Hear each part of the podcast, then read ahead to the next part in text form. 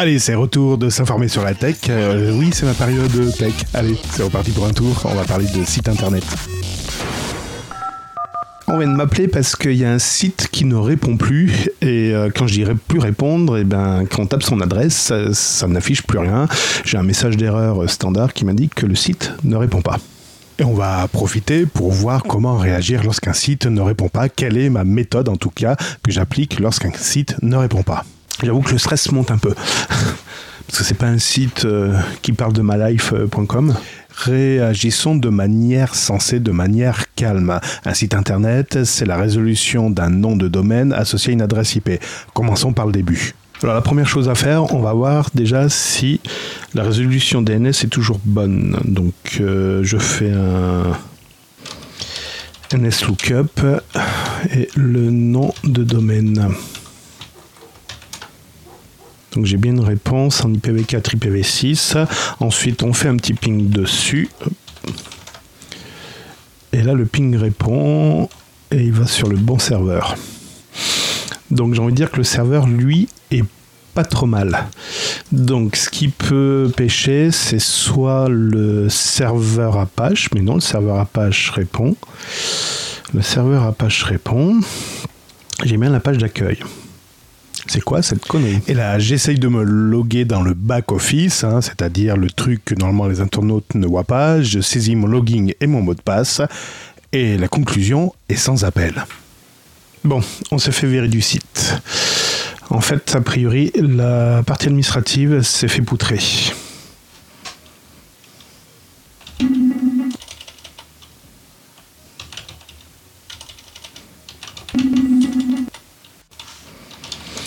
La partie SSH est toujours là.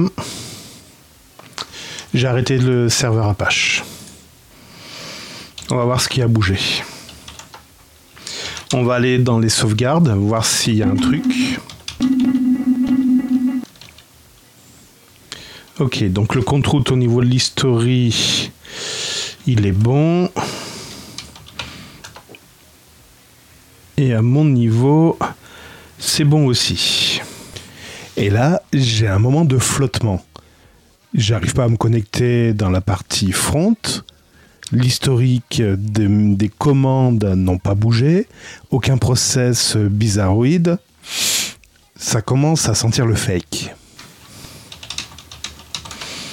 Donc maintenant, on va vérifier les sauvegardes où elles en sont.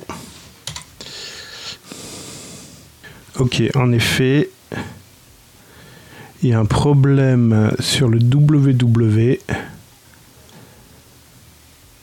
J'ai plus que 86 mégas qui est sauvegardé. Et au niveau de la base de données, pareil, on est passé de 700 kg à rien du tout. Alors, est-ce que c'est pas un problème de, de place? J'adore quand j'ai des coups de génie comme ça. C'est un problème de place, on a saturé le disque dur, trou du cul. voilà, l'erreur était là-dedans. l'erreur était là-dedans. Bon, je préfère ça. Bon, et pour la faire courte, le système de purge qu'il y avait dans les sauvegardes n'avait jamais été testé. Et oui, ça arrive.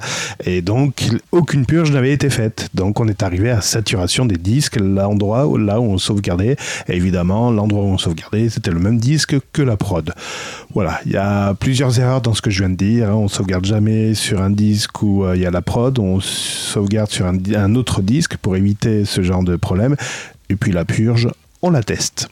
Bisous les loulous, à plus. C'était Cédric pour vous servir.